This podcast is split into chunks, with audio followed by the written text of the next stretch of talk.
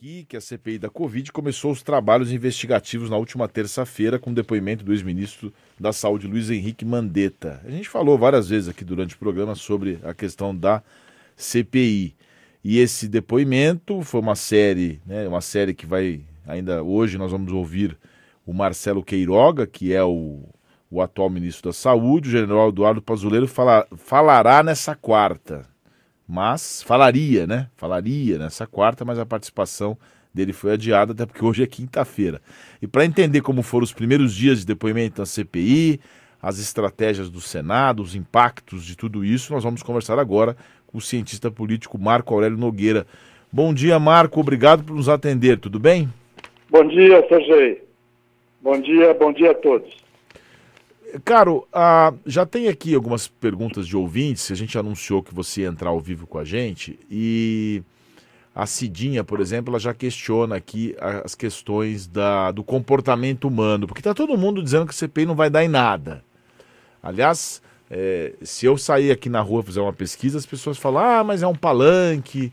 E aqui a Cidinha questiona se as pessoas acabam não, não fazendo esse tipo de raciocínio por uma projeção que elas têm enquanto cidadãos. É uma pergunta mais profunda, né? mas ela diz aqui que se tem político corrupto, se tem incompetência, não seria uma, uma forma da, do indivíduo, enquanto cidadão, dizer assim, ah, eu não faço a minha parte, mas também não. Mas eu exijo dos outros que sejam honestos. Mas ele talvez também não tenha uma, uma postura honesta ou espere dos políticos algum tipo de favor. Você vê isso também no cidadão assim brasileiro? Você tem essa visão? Olha, eu acho que isso aí, Sergei, acontece eh, de maneira geral, né, no mundo todo. E acontece também no Brasil. Mas eu não, não sei dizer, aliás, ninguém sabe, porque nunca foi feita uma pesquisa a esse respeito, se é a maioria da população que se sente assim. Né? O fato de, de, de base, mas que está na base disso, é que existe uma diferença de comportamento entre o cidadão e o político, o político profissional. Mesmo o cidadão politizado, aquele que age em nome do, do interesse público, preocupado com a sociedade, é, preocupado em controlar os governantes, mesmo esse cidadão, ele se comporta de uma outra maneira, porque o ambiente em que ele vive é diferente. Né? O ambiente em que vive o político profissional é o ambiente tomado pelo poder, pela, pela busca de poder, pelo controle do poder próprio e do poder dos outros. E, e sempre o político é um, um, um indivíduo que está pronto para negociar e interagir com os seus uh, uh, semelhantes ali no, nos ambientes políticos. Né? Então, isso faz com que o comportamento, a atitude do político profissional agrida muitas vezes o senso comum e a ética do cidadão. Então, isso é uma coisa que, que dificilmente será eliminada. Né?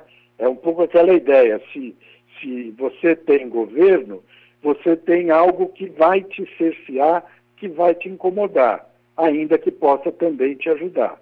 Né? E no caso do político, é, é uma situação parecida. Você não pode viver em sociedades complexas sem políticos profissionais. Mas a, a força dos políticos profissionais nem sempre agrada à sociedade, nem sempre produz resultados para a sociedade.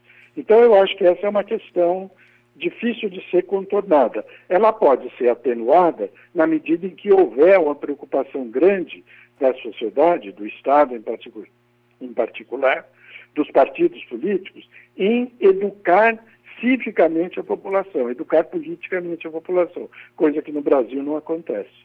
E essa educação passa pelo conhecimento das normas e das funções do parlamento, né, Marco Aurélio? Um dos, uma das funções do parlamento é investigar.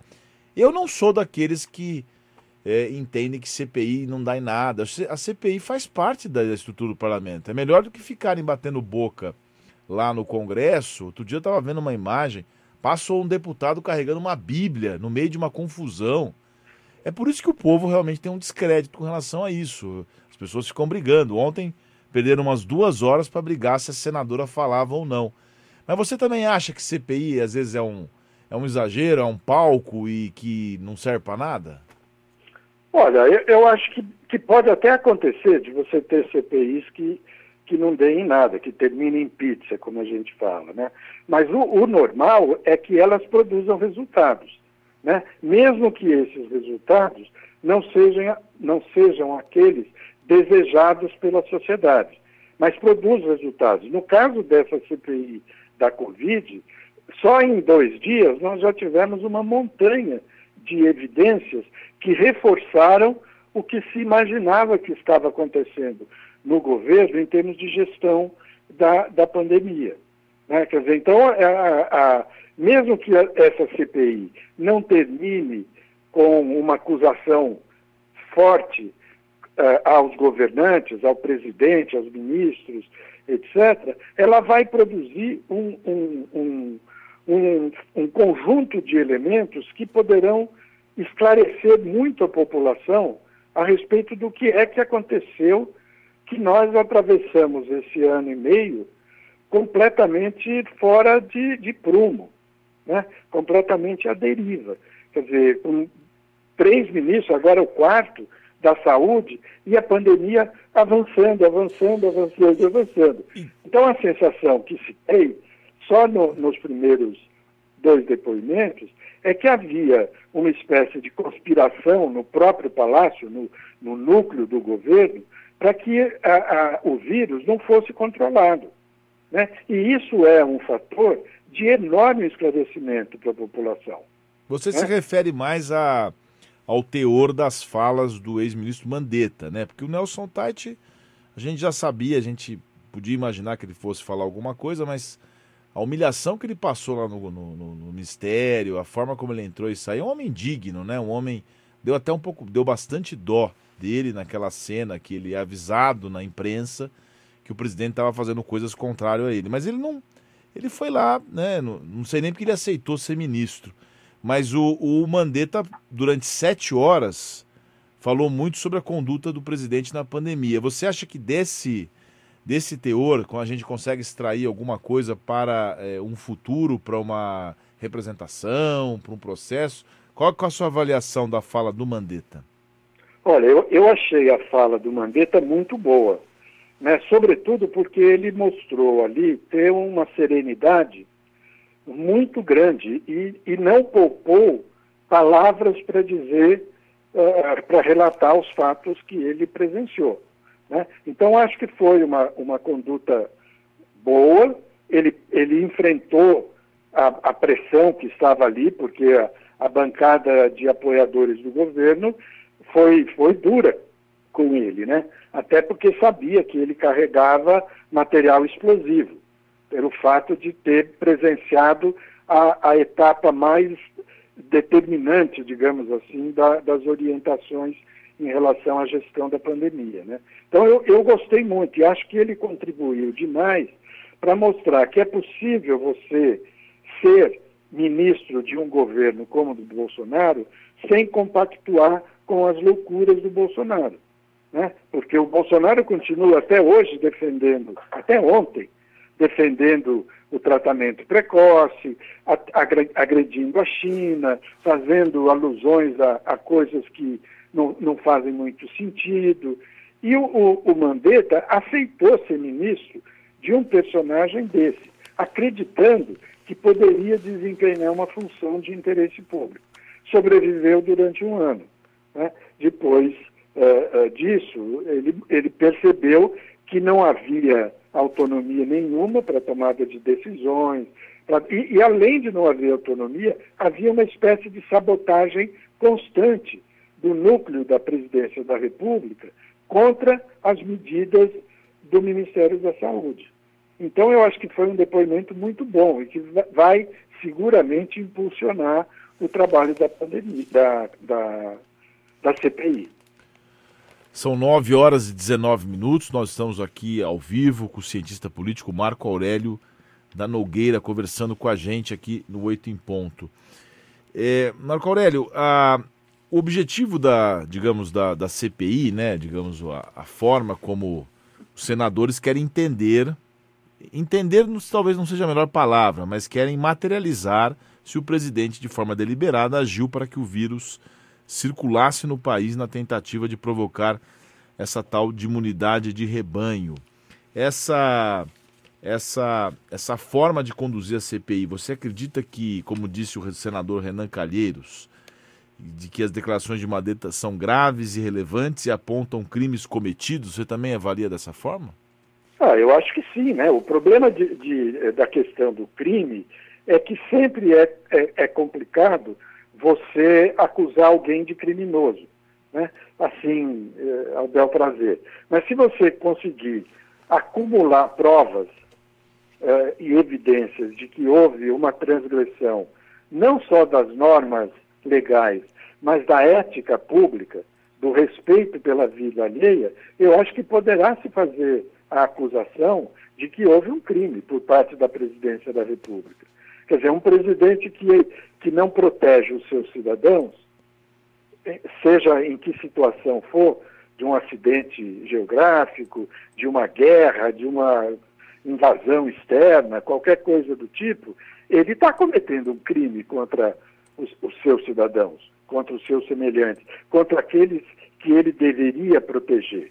Né? Então, se a CPI chegar a, a essa demonstração, e ela tem muitos elementos para fazer isso, não somente os depoimentos, mas as próprias declarações e ações da presidência da República, ela poderá sim chegar à conclusão de, que, de, de responsabilizar criminalmente o presidente, o ministro da Saúde, seja mais quem tiver envolvido nessa trama uh, uh, nefasta, né, que está prejudicando o país terrivelmente, né?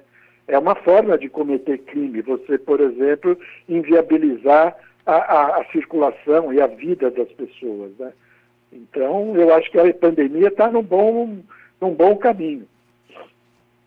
E esse caminho é, pode resultar no processo de impeachment?